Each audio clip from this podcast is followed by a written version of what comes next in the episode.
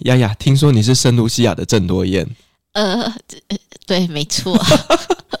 你不是去当志工的吗？怎么会变郑多燕呢？呃，这也是一个奇妙的故事啊。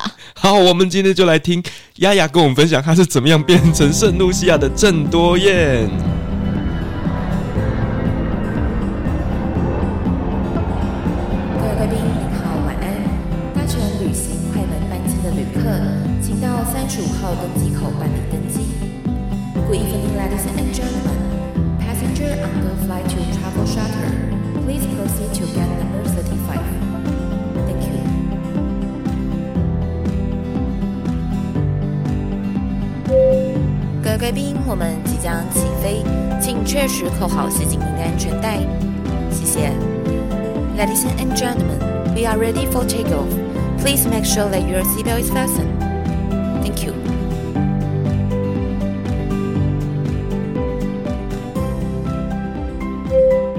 各位听众朋友，大家好，欢迎来到旅行快门，我是 Firas。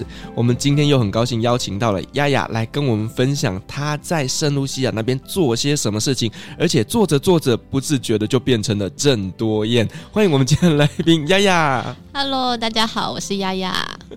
哇，我觉得今天那个整个开头真的让我整个大傻眼。这到底为什么你会去那边当郑多燕呢？好，那我们在聊这故事之前呢，我们先来了解一下，就是丫丫，你当初去圣卢西亚当志工的时候，你所做的工作是什么内容？我在当初去圣露西亚的时候，我在做海外职工这一块，当初就是 apply 我去做公共卫生，嗯，就包含了慢性病防治跟卫生教育这一块。那慢性病防治主要是做糖尿病的防治。哦，所以因为你是要做减少他们这个慢性病，所以才会接着去做一些跟健身减肥有关的东西。嗯，其实也是慢慢摸索，一步一步的开始才会去说哦，那我来试试看这个好了。对，所以这算是一个循序渐进的一个过程，嗯、也不是说哦，当初我去之前我就说哦，我要做什么，我要做什么这样子。因为毕竟，嗯、呃，大部分人对圣露西亚都不了解，我也是，就是不管是对这个国家啊，或者是对当地的民众，我会需要面对的是怎么样子的人，是没没有太多的了解。嗯嗯嗯。那尤其是在我们上一集，我们稍微有聊到，就是圣露西亚那边他们的饮食文化，其实听起来好像大部分都还是吃一些根茎类的作物。那其实这些都是高淀粉。嗯，对。那对，那其实大家也知道，就是高淀粉的东西很有可能会导致我们产生过多的脂肪，那就自然就会变成过胖体质。但是其实我说实在，我会觉得在当地的民众吃的是蛮健康的。哦，真的吗？因为他们是吃原形食物为主，哦，就没有那么多的加工，所以你会发现说，圣露西亚他们的小朋友还没有那么的胖，就是大部分的年轻人都超级瘦的。那是在什么样的阶段突然变胖了？嗯、呃，他们在什么样阶段突然变胖呢？以我的观察，以及就是我跟我社区民众这些对谈，女生的话，大部分都是在当了妈妈之后。哦，跟土耳其一模一样。对，然后男生的话，可能是工作之后。嗯，所以大家可以知道说，其实是什么？他们面临到了人生的压力。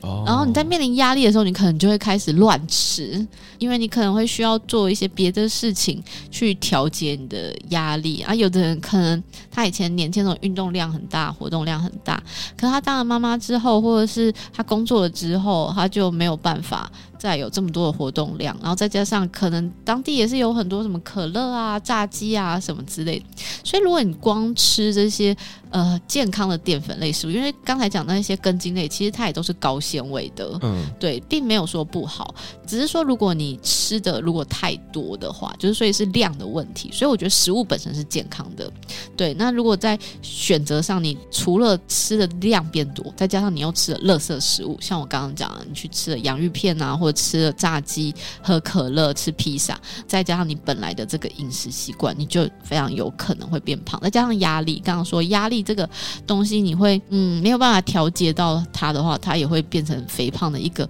最基本的来源，因为它就会让你乱吃，它会干扰你的作息，它会让你不运动，所以你就会变胖了。OK，嗯，那我想问一下，以圣露西亚他们的审美观，他们会觉得女生是瘦的好看还是胖的好看？那我先来聊聊，说我一开始在那边做什么好了。嗯，好。对，因为我一开始并没有特别去呃了解到这个部分，说他们对于胖瘦的概念，只是说，哎，发现说。他们当地蛮多人肥胖，但是大家知道肥胖你就很有可能会导致慢性疾病，或者是如果你有慢性疾病，你已经有了，但是你又肥胖的话，你很有可能会有其他的并发症状，或是更严重。所以我就有做一些体重 BMI 的微教，在台湾 BMI 就是 Body Mass Index 身体质量指数，它是在国小阶段在一些健康教育的课程就会做的，所以。我们亚洲人天生审美观，也不是天生社会文化的审美观，会觉得瘦会比较好，所以我们会从小有这样子的一个概念。可是他们并没有，他们并没有这样子的一些健康教育的基本知识。那我知道之后，我就开始做 BMI 的卫教，在诊所里面。也发现他们比较少量体重，所以他们其实很多人都不知道体重多少。是到健康中心，他们要做第一件事情，要登记之后呢，那护士会帮他们去。量一些身体的基本的东西，例如说你的身高啊、你的体重、你的血压、血糖等等，去量了之后，他们才会发现说啊，我怎么变胖十公斤我都不知道？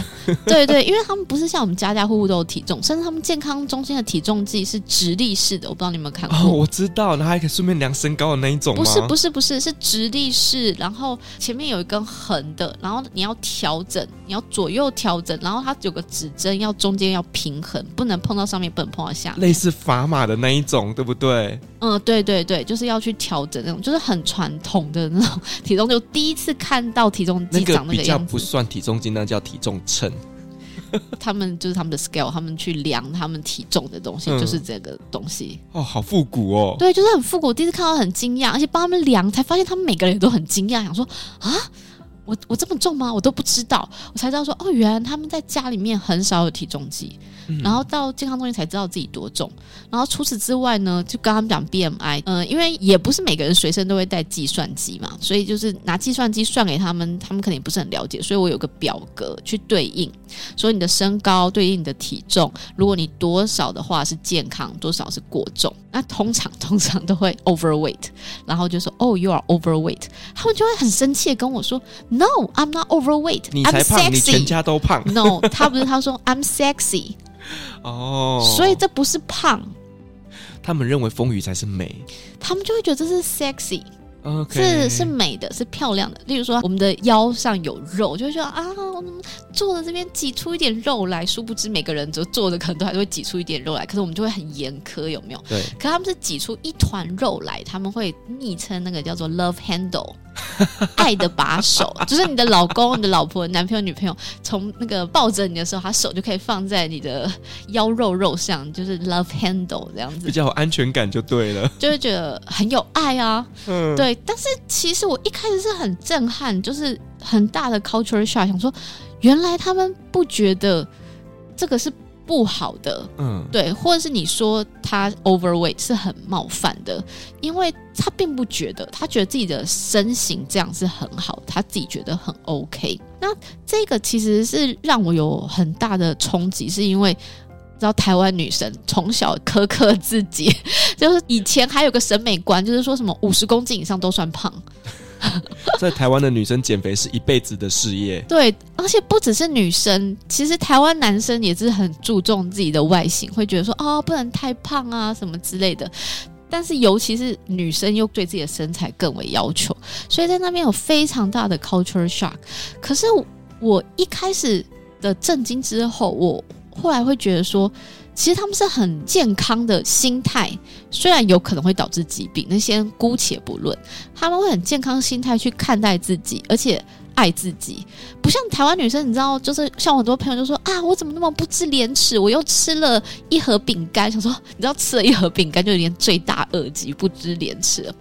可是他们就是看起来就对自己的身材就很 easy，并不会把这件事情看得很严重，甚至可能会把跟道德绑在一起。就例如说，我们不是就会说什么，你都没办法控制你的体重，你怎么可以管理你的人生？对对，就是你会把它跟很多东西做挂钩，然后你会把你的体重跟你的人生、你的外貌、你的交友，跟甚至工作可能都会有关系。因为可能有人就觉得啊，这个人好胖哦，是不是他呃，是不是很懒散？那我不想要海尔这样子的员工或什么之类，你会把。他的体型跟太多东西去做挂钩，但是其实那是不必要的。嗯嗯，那他们会很正向的看待自己，因为我后来发现，其实瘦女生她们也不会特别觉得哦，我好自卑哦，我怎么那么瘦啊？我我没有胸，我没有屁股，嗯我我好觉得自己怎么样？我觉得他们都会很。自在的去看待自己的一个身形，不管你是胖，你是瘦，那甚至是哦，他们手臂很粗，也是很热啊，就露出来啊，对啊，或者是也是很自信啊，很展现啊，甚至是他的朋友可能互相看到就说哦，you looking good，就是你看起来很美啊，看起来很好看，因为大家都是很自然的去展现自己的身体、自己的曲线，所以并不会觉得说哦，我的手臂好像变胖一点点，我要把它遮起来，蝴蝶袖啊什么的，对对对对对，他们已经不。是蝴蝶袖的程度了，对，但是他们就是会有一种很自信的美，你也会并不特别觉得是怎么样这个状况，所以我会觉得这个心态其实是让我有很大的冲击，是我觉得说其实让我去反思，在台湾我们会反而是很病态的去看待自己的体型，而且会太过苛刻的要求自己。那我们回到健康这个角度好了，我们觉得瘦好，可瘦就一定健康吗？不一定啊，也是不一定嘛，对，对不对？那有的人为了减肥，他都不吃东西，然后只喝水，只吃苹果，这样也不见得比较健康啊，还不如你自在的吃你该摄取的营养。那不管是过或是不及，其实都并不是健康的一个态度。所以后来我去做胃教，即使我也是跟他讲 overweight，那我也是跟他讲说，这个 overweight 意识并不是说你不好或者什么之类的，因为也会有一些民众会当场吐槽我说，哦，不要把你们 Asian 的审美观套用在我们身上。嗯、我说这并不是一个审美观或什么，而是说哦，可能会导致慢性疾病。对对，然后所以是由这个出发去跟他们沟通。那后来我也发现说，诶，其实也不一定说我们一定要减几公斤或者瘦到多少才 OK。那有的时候，其实你只要开始运动，开始动起来之后，你可能就可以去控制你的血压或是血糖，然后或是你的体重可能也会降到降下来一点点。也不是说我们要瘦成怎么样，只是说我们做一些简单的运动。所以我就开始在当地开始开设运动班，所以从一开始是从卫教，然后接着慢慢就想到说，好，那我来做开设运动班，让大家来做一些运动，来去控制大家的血压、血糖。那你在台湾是本身有类似健身教练啊，或者什么样的一些资格吗？不然怎么会想要从运动班开始来着手呢？其实并没有。其实，在台湾呢，我是那种小时候我就是非常讨厌运动的那种女生。就是我记得有一次，我跟我好朋友，我就是一群同学出去玩。坐那个协力车，你知道吗？就有人在前面，在后面，我在后面哦。然后我前面同学都觉得我都没有在动，我都觉得我都快要死了，动都快要死了。就是他说你太弱了吧，所以 对我就是一个很弱，肌力很弱，体力很弱，什么都很弱的那种女生。还有那种体育课的时候啊，you know，有一些女生就会在树下跟老师说：“老师，我头痛。老师，我生理期。”哦，对对对，不方便。对，然后呢，就是从那个第一个礼拜到最后一个礼拜，每一。一个礼拜都不方便，头痛完之后肚子痛，肚子痛完之后呃，脚痛，对对对对对，就是总而言之，就是逼到不得已，就真的都很不想要动。对，嗯、那但是在那边的时候，就会觉得说，嗯，我还是很希望说，我在那边真的是能够发挥到我自己的作用，就是可以去真的去协助当地的民众控制他们的血压、血糖跟。控制他们的慢性疾病，所以我就决定要做一些什么的时候，想说那我就自己来学，呃。郑多燕，所以你是真的教他们跳郑多燕？我没有真的教他们跳郑多燕，而是说我上网其实我是看了很多啦，因为那时候正流行郑多燕。我知道，我那我也跳了一阵子啊。对，就是那个时候还蛮流行郑多燕的。有一些可能听众朋友不知道郑多燕是谁，帮大家科普一下，她是一个韩国的一个妈妈，她本来也是因为像我刚刚讲生了小朋友之后身材发胖，那她也是觉得哦，为了健康，她决定她要运动，嗯、所以她就。要开始呃去学了一些运动，接着他就开始变瘦，变成一个辣妈，然后拍了非常多的影片来教大家如何运动。所以那时候其实我是上网是学了非常多人的影片，也包含郑多燕，不是只有她。那因为我是了解到说，诶，有一些我的社区民众，其实大部分都是长辈，或者是他真的体重过重，他没有办法去做一些真的。很累人的、很激烈的运动，对，会可能真的会让他心脏负荷不来，或者会就跑着跑着就死了。别别别，这样我会怕死。对，或者是他的膝盖啊，也没有办法承受一些太激烈的一些运动。那所以我就去想说，反正我身体那么不好，我体力这么弱，我肌力这么弱，如果我觉得 OK，那他们可能也会觉得 OK。所以我就是学了很多的动作，就觉得哦，这个动作让我觉得。有运动到，我的心跳有上来，我的心率有上升，然后我有流汗，而且我可以负荷的为主，或者是将一些运动做一些改变，呃，是觉得说，哦，这个东西他们也可以在家里面做，利用家里面的一些，例如说保特瓶啊，或者扶着墙角啊，扶着栏杆啊，做一些简单的一些运动，或者是运动后的拉伸等等的，所以。自己学了这些运动之后呢，就开始真的教当地的社区民众做运动。那我在刚刚说圣露西亚台东那叫米库的地方有四家健康中心，嗯，所以可能就是每一天去不同的健康中心，然后带当地的民众做运动，或者是说我同事带我家访，那我去一些长辈家，那有一些长辈其实他们很多是糖尿病、高血压，可是他其实很多都是丘陵地形，所以他们。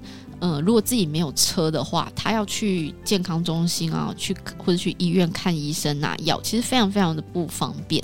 所以，其实当地的确有很多人因为糖尿病而失明，或者是他那个截肢。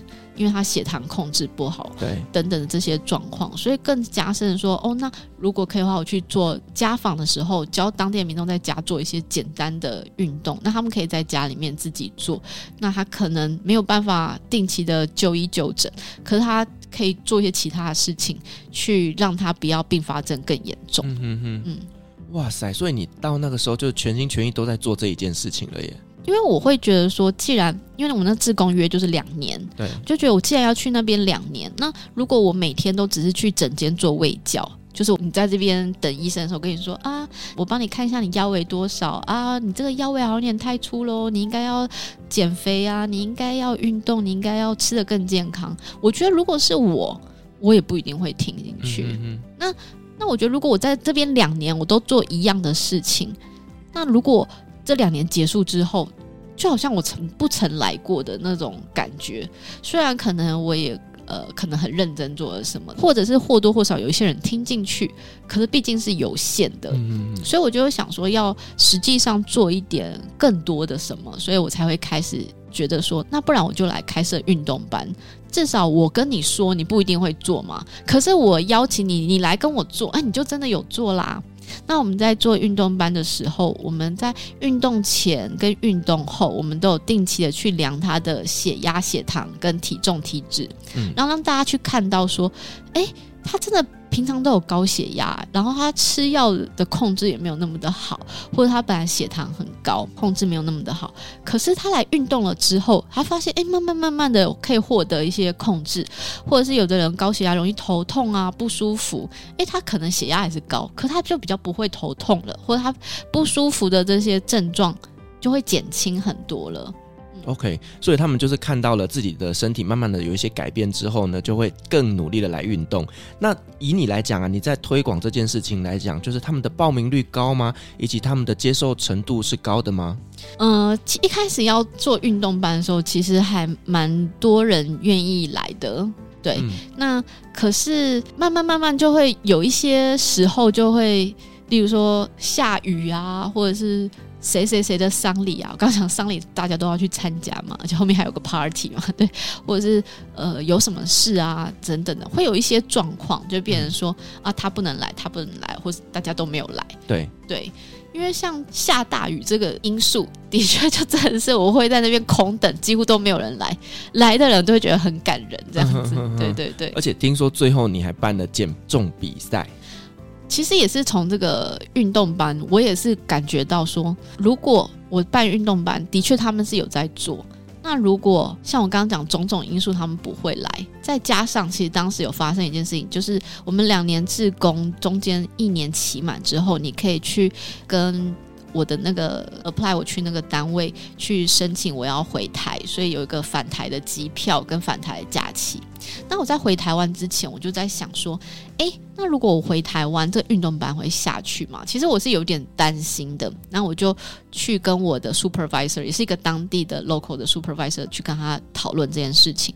他就说：“哎呀，你想想看，你你不在，你担心也没有用啊。你之后你呃只是放假你不在，但是你之后两年结束之后，你也是不会在啊。反正他们不会做就是不会做，你担心也是没有用。”那我就觉得说，这样真的好吗？但是我还是觉得我还是要尽力，所以我在走之前，我还有再去各个健康中心开 workshop，教我的同事，就是跟我一起工作的 local 的 worker 一起来怎么做运动，以及怎么样可以带民众做运动，就是把那些 SOP 大概都教给他们。然后我就回台湾了，大概几个礼拜。但是这几个礼拜，我就心里想说，他们到底有没有在做运动？然后呢，我就回来之后，我就怀着很忐忑的心去看我的运动班，然后就问民众，民众就说：“哦，他们都不做啊。”就说我的同事，我的 local 同事就说他们都不做啊。他们就说：“啊，我回台湾了，就叫他们回去，什么什么之类。”哦，完全不教他们了。嗯，你听我讲完，这故事还没完。然后呢，我就再去问我的同事说：“哎，我听。”社区民众说：“你们都没有，就是让他们来做运动。”他说：“没有，是他们不来。我们有要教他们，又跟他们讲什么时候要做，他们就不来。” OK，Anyway，这就是个罗生门。对，各说各话，这样。对对对，就总而言之，结论就是没有。嗯，对，没有这个结论是没有错的，但是中间什么原因不管，可能有的时候是呃，可能 worker 有有有等他们，然后他们没有来，然后他们可能就去做别的事情了，或什么种种种种的这些状况，就是我就觉得说，那不是就跟我本来想的一样嘛？我本来就是想说，如果我只是做位教。那我两年的职工结束，我就走了。那这这个世界没有任何变化，他们不会有任何变化。嗯、呃，那我就想说，那我来做运动班，也是希望他们可以去协助到他们。可是这样子看起来，诶，我那时候不是说做完一年，还有另外一年。我那另外第二年结束之后，我走了，这一切不是又回到原点？嗯，对。所以我想说这样子不行，所以我想说，那可不可以？再做一点别的什么，所以我就开始想说，要不要来开那个减重比赛？那一开始我把我这个构想跟我的 supervisor 讲说，他就说：“你确定这东西有人会来吗？”嗯，然后当地的同事说：“我们辛辛苦苦吃了这么 sexy，你觉得有人要减重吗？” 反正我同事啊，跟我 supervisor 他们就呈现一种“你确定？Are you sure？” 的那种感觉，就是说 “What are you talking about？” 那种感觉，你在说什么？真的有人要来吗？那种感觉就很像，如果你在台湾说我们来办增重比赛，因为呢，你们这些人太瘦了，不健康。你知道有些女生真的是，或也不只是女生，有些宅男也是有没有，在家里面可能就都没有吃东西，一直打电动，或者是可能肠胃吸收不好。他很瘦，他体重标准，但他真的是不健康。你们太瘦了，这些台湾人，我们来开个增重比赛，你来给我增重吧，奖金一百万我就参加，就让我们更健康吧。对、嗯、对，那就是是一种，其实所以体重背后就是跟 culture 有个很大的连接在里面，没错。所以我就也一直很犹豫，要不要办呢？要不要办呢？就想很久。然后后来呢，我就觉得，不然我就直接问我社区民众好了，就是直接问我的社区民众。然后他们就说：“哎，这什么东西没听过？哎，就是在当地这个全国，他们没有听过这是什么东西叫减重比赛这种东西，就很像台湾，你应该也没有听过增重比赛这种东西的那种感觉。所以呢，他们也觉得很新鲜呐、啊，也蛮有趣的。那我就问说：那如果我办这个减重比赛，那目的？其实是要让大家更健康，你们会想要参加吗？就是我本来的运动班成员，他们都其实哎还蛮有兴趣的，也觉得没有参加过，好啊，来试试看呢、啊，看是什么样的东西啊。后来我就把这样状况再跟我的同事、跟我 supervisor 讨论，他们说好吧，好吧，不然来办看看好了，反正也没有办过，嗯，所以后来就开始开设了这个减重比赛。哦，有奖品的那一种吗？对，因为那时候我有跟我们台湾驻圣露西亚的大使去说这件事情，然后大使就是觉得哎，还蛮特别的，也是没有听说过在这个国家有要办减重比赛，所以大使馆的话，他们也有赞助一些经费，然后来买一些奖品啊，我们有做一些奖杯、奖状啊，还有像什么健身球啊、瑜伽垫，让他们当奖品之后，可以让他们继续去运动。嗯嗯嗯。于是呢，圣露西亚第一届的减重比赛正式开始。没错，而且就是因为大使有赞助嘛，所以等于是呃，我在当地办，等于是当地的卫生部的一些比较高级的官员什么也都知道了。嗯，然后所以接着什么有一些电台啊，有一些广播啊什么之类的。那我这么大啊？嗯、呃，对，就是个全国第一场减重比赛。这个国家真的因你而改变呢。就还蛮有趣的，那嗯、所以就是在当地先办了第一次的这个减重比赛，那报名的人就出乎我的预料，就真的还蛮多人，蛮也没有到非常踊跃，但是至少是大家是感兴趣的，会愿意来的。然后甚至是我第一次做宣传，在那个诊间的时候，就是说哦，因为我们。呃，要控制血压、血糖，要有健康的生活饮食习惯，以及要控制体重啊，要运动啊等等。所以我想要办个减重比赛，有没有人要来参加呢？然后这个时候呢，有一个奶奶本来在打瞌睡哦，就是已经看到头低低呢，已经歪到不知道哪里去。她突然醒来，她就举手说：“我要参加。”奶奶呀，对对对，就是其实我蛮多都是长辈，对，因为其实蛮多长辈就是因为他们可能有慢性病的问题，所以才会到诊间嘛。嗯，对，所以就是我的。他也不是主我主要的 TA，对，因为也是因为如果你年纪大，你的血压、血糖控制不佳的话，你就很有可能会导致慢性疾病、嗯、或者是一些比较严重的并发症。没错，嗯嗯，所以后来就是蛮多人参加了。对，没错，而且、哦、而且就是让我觉得很开心的是说，哎。除了我之外，因为我我会希望这是一个大家一起的活动，所以其实我刚刚说，我所以我一开始都是找我同当地的同事讨论嘛，因为我也会希望说，我走之后，我当地的同事也是不一定可以承接，可是他们可能可以延续做一些其他的活动，对，就继续办第二届或第三届。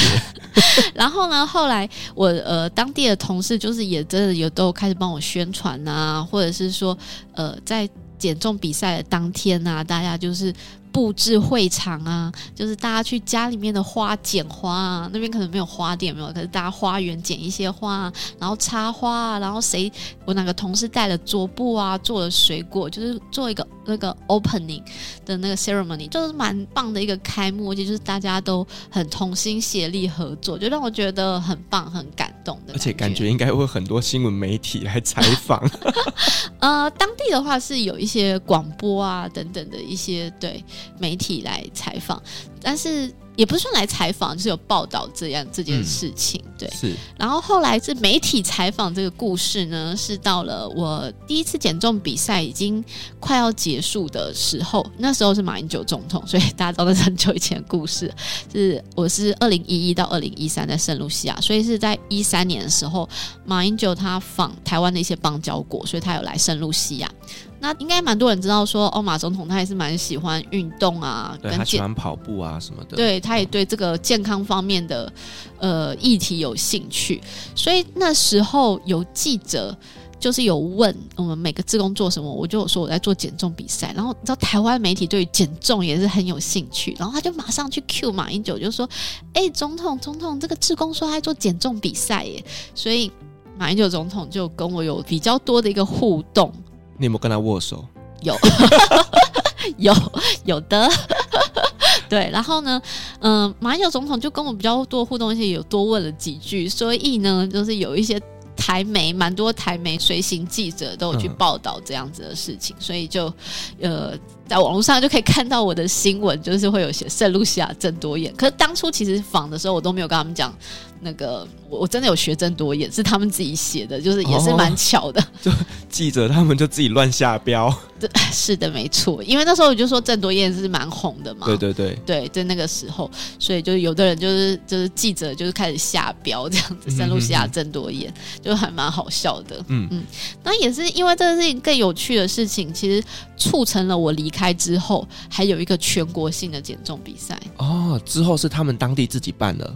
对，因为呢，马英九总统就问我说：“当地的肥胖问题严重吗？”我就说：“哦，有，我们当地呢，BMI 的指数蛮多民众都很高，甚至还都有四十五十六十。”然后马英九总统就睁大眼、张大嘴说：“啊，真的假的？”嗯、说：“那当地秤够不够呢？”然后就说要捐秤，然后给圣露西亚。我跟你讲，你当时在做这件事情的时候，你就要做一个生意，就是从台湾进口那个体重计。而且是要有 BMI 指数的那一种，我跟你讲，一定大卖。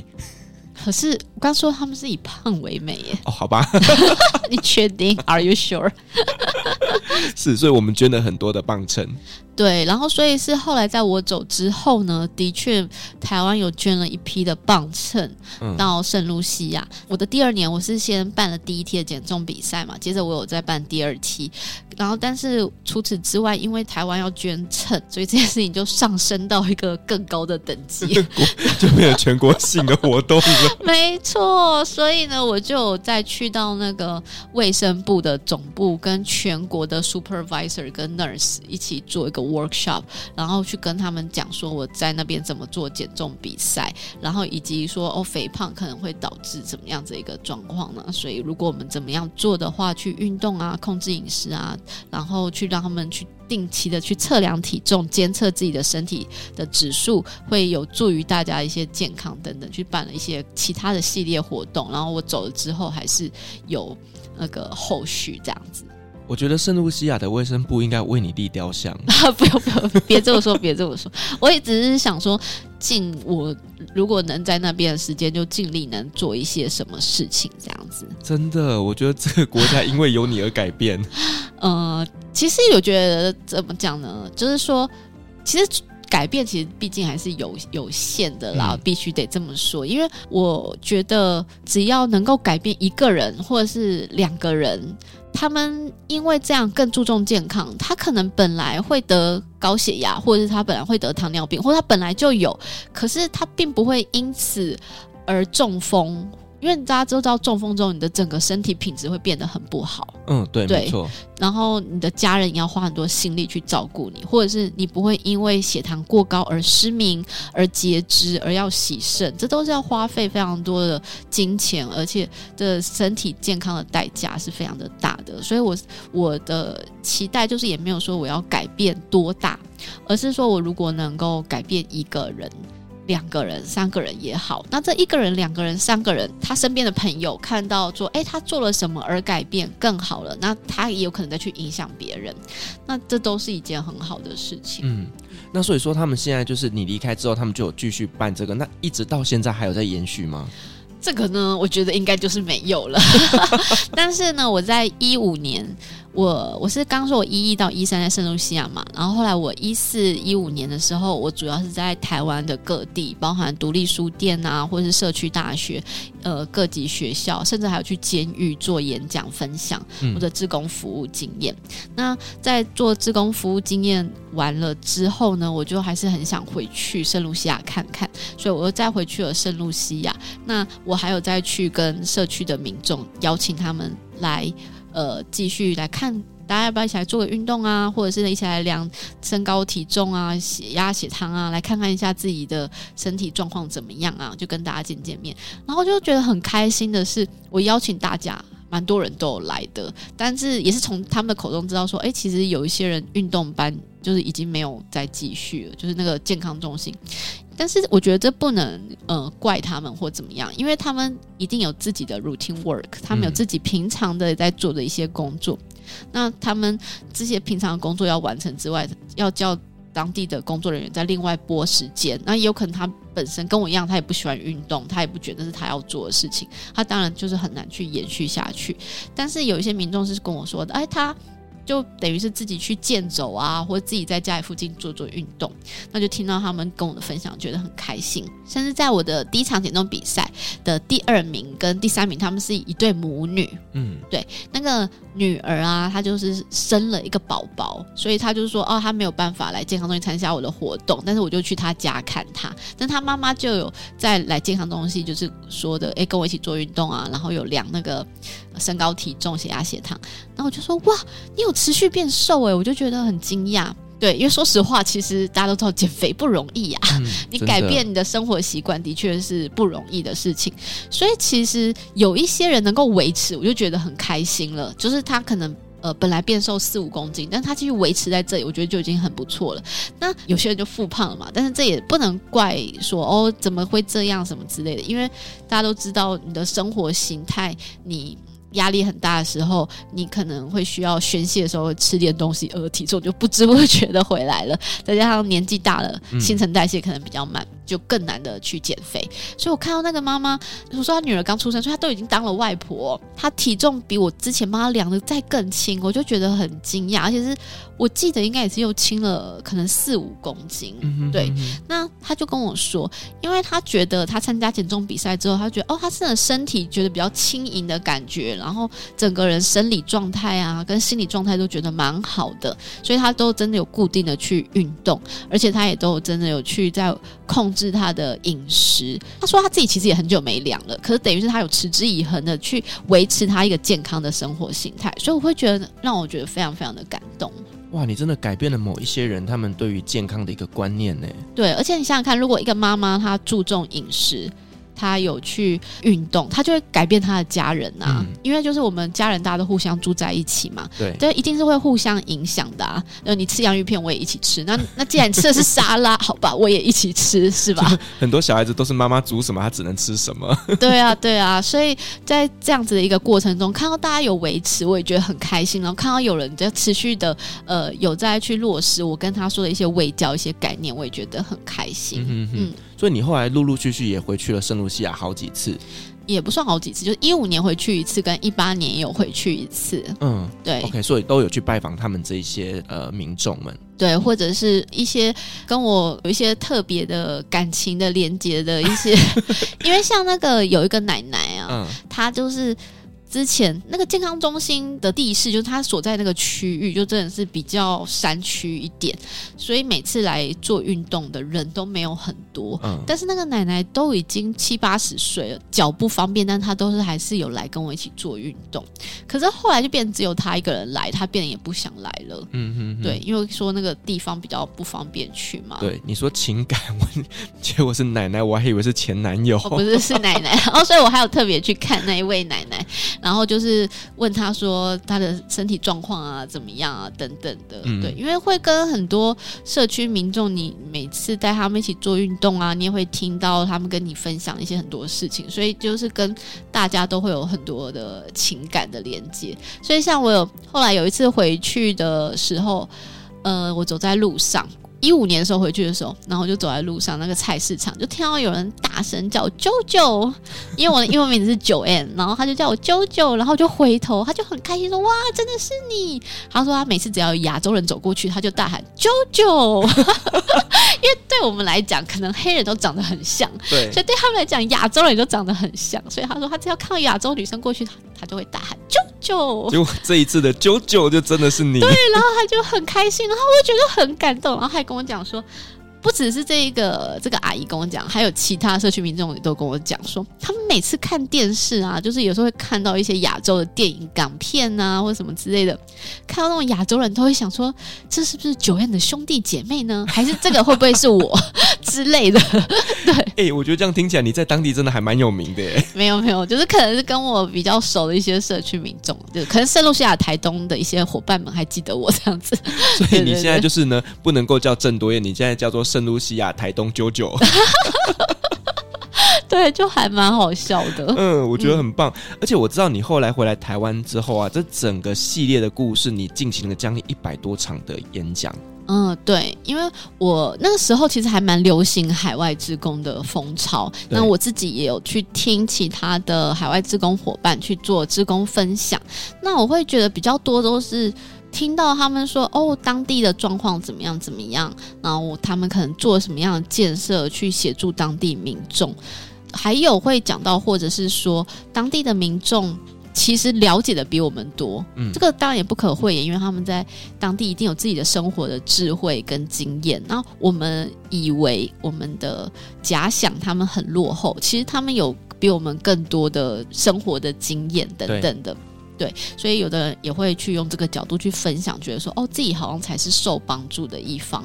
可是我比较少听到有人分享说哦，他为什么？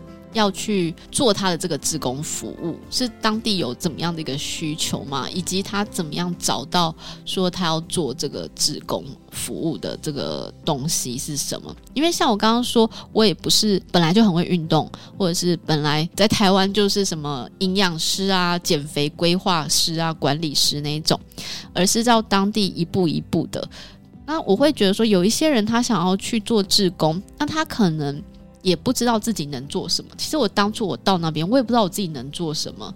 像我刚刚讲语言，可能也没有那么的通，那对他们也没有那么的了解。所以要做什么呢？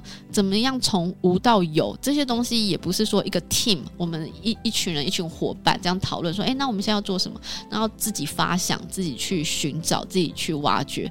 所以我那时候就是办了一百多场的志工演讲，就是在另一个海岛找自己。嗯。对，就是在这个海岛，怎么样从无到有寻找自己的一个过程。因为在台湾，可能别人就会说：“哦，你是什么学校毕业的啊？你在什么地方工作啊？哦，你你住哪里啊？”然后你好像就有个定位了，然后大家就知道你是谁了。可是，在那边没有人知道我是谁啊！你跟他讲你什么地方毕业，的，对他来讲有什么意义吗？没有什么意义。所以你就是一个非常单纯的一个人在那里。我在那边从无到有。慢慢去找自己的定位是什么，我能做什么？那这一路上也有很多的彷徨啊、迷惘啊，或者是根本不知道该从何下手、从何做起。例如说，我一开始要做卫教，说哦，你这个 BMI 过重，他们都会觉得说哦，这我是 sexy 好不好？才不是过重。那我要怎么样再做切入呢？等等，嗯嗯，就是这个整个寻找的过程中，就会希望去跟大家分享。对，而且我听说你的这个分享会里面真的改变了蛮多人的人生的。嗯、应该是说我在这个分享会中，除了去提到说我自己的这个工作的这个部分，也会聊到说我自己的一个心理的一个层面，像。很多人会想象说，诶，在当海外当志工，感觉就是很热血啊，对不对？嗯、很有梦想啊，很正向、很积极的这些东西。但是其实现实的层面，像我刚刚讲的，是你一无所有的一个状况，而且你要一个人面对所有的挫折跟挑战。所以我会遇到很多心情其实是很低落的一个时刻，而且很好的朋友。他们在台湾，那我刚刚讲说，在地球另外一端又有时差，嗯、也不能说我现在打给他，他现在三更半夜嘛，对不对？或者是说，人家好朋友可能结婚生小孩，他也很忙啊，我也不好意思去一直打扰人家、啊、等等的一些状况，所以很多的无助啊跟痛苦，其实在那时候真的是还蛮常出现的。尤其你又是一个人在。台东啊、哦，对，在圣路西亚的台东。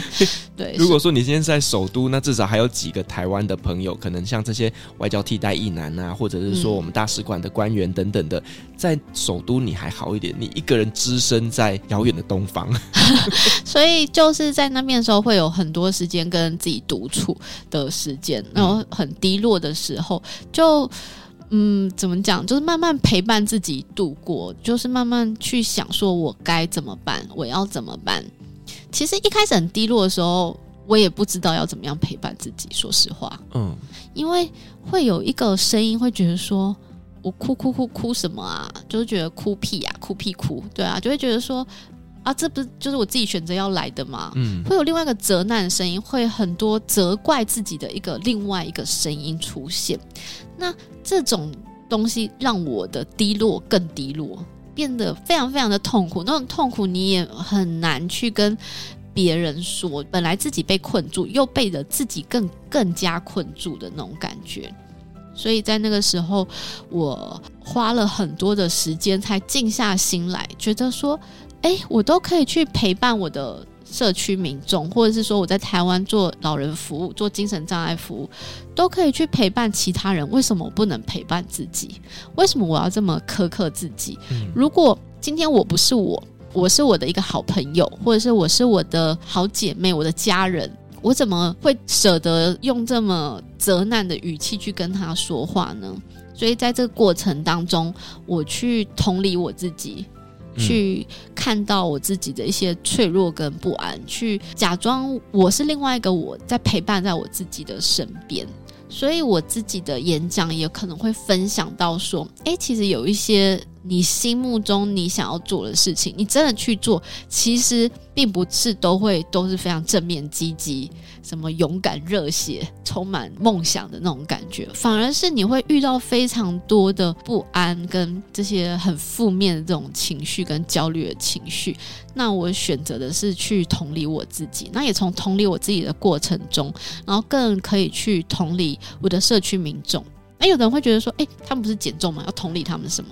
像我刚刚讲的，其实非常多的民众，你去跟他们聊之后，才知道说，哦，那些婆婆妈妈很多都是因为生活的压力、孩子的压力、家庭的压力等等的，让他们开始乱吃，或者生活的呃习惯被打乱了，等等的，没有办法去运动了。跟他们去讲这种过程中，他可以了解到说，哎，他被同理了，那他的压力减轻了，他就不太会去需要去可能乱吃啊，或者怎么样的这样的状况，因为其实很多身体也都是跟心理那种息息相关的。对，我觉得你刚刚这一段真的非常非常的让我有感觉，因为其实我觉得。所谓出去担任海外志工，其实它并不是大家想象中的那么的伟大的。嗯、其实某些层面来讲，它也是我们在寻找自己的一个过程。因为你在这种就是人生地不熟，然后呢是一个完全没有朋友的一个环境下，等于是你跳脱出了你的舒适圈，去那个地方去。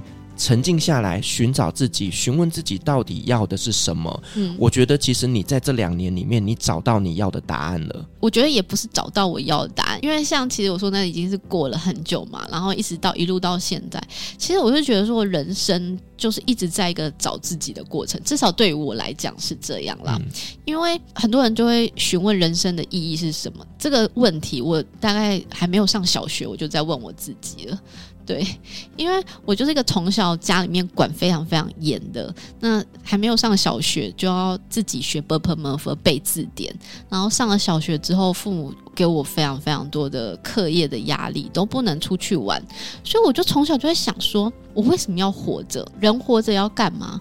难不成就是考一百分，然后呃得前几名，然后考上一个好学校，然后找了一工作，然后结婚生小孩，就这样了吗？所以我觉得我在做的一些事情，我都会想要去寻找它的意义，以及会希望能够做一些更多的什么这样子。嗯，让自己的生命活得跟别人不一样，活出属于自己的精彩。对，就是在整个人生就是一个在找自己的一个过程。哇，非常非常有意义的一段分享。而且真的有一些呢，来参加你的讲座的人，因为听了你的故事之后，而去做了一些。不一样的改变，对不对？对，因为国合会后来我听说，哦，就是我之前那个 assign 我去的那个单位是国合会国际合作发展基金会，听说很多人都是听了我的演讲之后去应征的。哦，所以听完你的演讲之后，突然间国合会收到更多的报名表，真的。然后他们就会说：“哎，你怎么会来应征？”然后说：“哦，因为我听了一个女生的演讲，她去圣露西亚当海外职工，就是我。”对，对。然后呢，那个时候我还没有特别。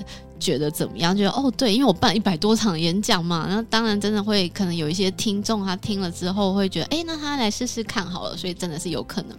所以我真的有认识还蛮多人跟我讲说，哎，他听了我的演讲之后，他去当了海外职工。可是那时候是我办演讲，就是一四一五年那个时候。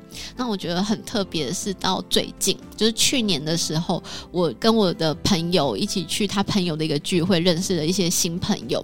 那就有一个新朋友，他就是说他之前去贝里斯也是当海外职工，那也是国合会 assign 他去的。我就觉得哦，还蛮特别的，就是他也是去贝里斯当志工哦什么什么。可能那是场合有非常非常多的新朋友，所以后来就没有细聊。只是吃饭的时候，他又很巧的坐在我旁边，然后我就问他说：“哎、嗯，你当初怎么会想要去贝里斯当志工啊？”他就说：“嗯，因为他听了一个女生的演讲。”然后心里面想说啊，是谁？然后呢，他就说是一个女生，她去圣露西亚哦，而且她跟你一样，哎，她办了一百多场演讲。我说 那就是我啊，这世界上没有第二个人好吗？他就说不是你好吗？我记得那个人长相不是你，然后就这样看着我一眼之后继续吃他的东西。我说不行不行，你再看我一下，还 cue 他看我。我说就是我。跟你发誓不会有第二个人，然后他说怎么可能？他说我怎么可能会忘记那个人？我说为什么你觉得你不会忘记那个人？他说因为他觉得他听了那场演讲改变他非常非常的多，所以他觉得不可能会忘记啊。可我就想说，难不成真的世界上有第二个人？他也去了圣路西亚办一百多场演讲，我也觉得不可能啊。我没有听过第二个跟我一样那么疯的人，就是很多新的朋友听说我在一年内办了一百多场演讲，都觉得这很不可思议，超狂的啊！对。而且我本来是一个素人，我没有写书哦，就是我我还要去书店演讲，或者去学校演讲。我说：“哎、欸，老师，请问一下，你有书吗？”我说：“哦，我没有书。”呃，那那您来分享吗？我说：“呃，对，我来分享。对，我就是很想要跟大家分享我的志工服务经验而已，没有什么别的。嗯、对，所以我就去了。因为很多人可是出了书或出了一个什么东西，想要跟大家分享，所以我就觉得还蛮妙。我就觉得不可能啊，还有另外一个人跟我一样吗？然后他就问我说：“哎，那你那个演讲是不是怎样怎样怎样？”他就跟我讲了一些细节。我说：“对啊。”然后他就思考一下，他就说：“好吧。”恩公，抱歉，恩真的是你，我忘记你的长相了。我说，所以你只记得我的灵魂，没有记得我的外貌。我真的就觉得真的太好笑了。他就说，因为他本来是一个资深的工程师，那他工作也是非常非常的稳定，那收入也是蛮丰厚的。可是每天就这样一直上班下班上班下班，就。好像不知道人生的意义是什么东西，然后他说他听了我的演讲，就觉得哦，他也蛮想去做海外职工的。那他听了我演讲，更加加深他想去做海外职工的想法。再加上他说他本来不知道什么是同理心，他的世界没有这三个字。对，因为他就资深工程师嘛，所以其他菜菜都要听他的啊，他就是老大，他说了算啊。不需要去同理别人，但是他去了当地之后，就会发现说，诶，当地人可能思维，你跟他讲什么，他不一定会做。那他就是会想到当初我演讲一个内容，就是说去同理他，去设身处地想说，哦，如果你是他在这样子一个环境啊，从来没有接触过这样子一个东西，那可能真的没有办法跟上，没有办法。如当初本来协议的一些怎么样的状况不如预期等等的，就慢慢的去接受。所以他就说，除了他后来真的去当志工这件事情，觉得很感谢我之外，因为他有演讲结束，特别留下来问我说，如果他想要当资讯职工是有可能的吗？因为他好像没有看到这样子的一个机会。我就说，哦，我们这一届是有资讯职工的，所以如果你只要持续的去看。职缺或许真的会出现，所以他说他真的是听了我的话，呃，三不五时去刷一下。结果他说听完演讲之后，过两年左右，他才看到有这样子的职缺，所以他就去申请了。终于等到了。对，他说，可是如果他没有听我的演讲，他可能也不知道说，哦，原来这是他可能不定期试出的，不是说哦，现在可能没看到，表示可能之后就没有。然后去了之后，我跟他分享一些内容，他也都还记得，而且就是让他成为一个比较有同理心的人，就让我觉得非常的感动。所以我会觉得说，其实不一定要真的记得我，就是我在他的身边，他却不知道我是谁。嗯嗯。可是呢，我说过的可能某些话可以影响到某一个人。某一群朋友，那不管是在圣路西亚或是台湾，我都觉得这样子就蛮不错的。哇！当有影响力的人 真的很重要，因为你的一句话改变了一个人的一生。我觉得呢，这个真的是你这辈子最大的骄傲。应该说，每个人都在影响着别人。嗯，对，就是像可能你今天往右走，今天往左走，都有可能会影响到你今天一连串遇到的任何一个人、一件事，就像蝴蝶效应一样。所以，其实应该是大家都是有影响力的人，只是说我们要如何的去发挥我们的影响力。没有错，我觉得呢，圣露西亚这一个国家呢，真的改变了你这一个人，那呢，也给你很多很多的成长的养分，同时你也运用了这一个国家的经验来影响了台湾很多很多的人。我觉得真的是超级棒的一个分享。对啊，就很有趣，因为后来就是在很多不同的地方，因为后来我还要去东影当老师，或者是现在又回学校在读书，发现现在的同学跟之前在东影当老师遇到的一些朋友，哎，曾经都是我的听众，嗯，就觉得都还蛮有趣的，就一路上就会发现说自己曾经走过的路，那说过的话，哎，原来都是真真实实的存在。对，所做的每一件事情都会留下痕迹的，真的。所以你接下来应该要来尝试写书吧。没错，我的书就是已经有朋友从我从圣路西亚回来，然后呢就叫我写书，然后一直到那个我做演讲啊，那时候也有想写书，因为就有跟很多不同的朋友认识的一些机会嘛。对，然后等等的，就一直觉得想写，可是又觉得故事实在太多了，嗯，所以真的是好难下笔啊。没有，我觉得你就先把所有的故事全部都记录下来之后呢，再挑选几个非常非常重要、一定要分享的，嗯，那就去出版社投稿投看看嘛。那有中我们就出书啊。我觉得就是尝试看看。其实我已经都跟出版社讨论过。就只差我们真的没有动笔而已。好，我等着你的新书发表会。好，希望会有这么的一天。好。那我们今天非常感谢亚亚再次跟我们分享了他在圣露西亚那边成为了郑多燕的故事。那也透过他的本身专业，那呢去改变了他们当地的人呢对于健康、体重、体态的一个观念哦。那我觉得真的很棒，就是发挥自己的影响力去改变身边的这些人，让他们可以有更好的人生跟未来。好，我们再次感谢亚亚精彩的分享，同时我们也感谢所有听众今天的陪伴。如果您喜欢我们的节目的话呢，别忘记给我们五星好评加分享哦。另外呢，我们在 F B 设有旅行快门后期室的社团，针对今天这期节目，你有任何想要分享的，都可以在上面留言，所有的留言都是我亲自回复哦。旅行快门，我们下期再见，拜拜，拜拜。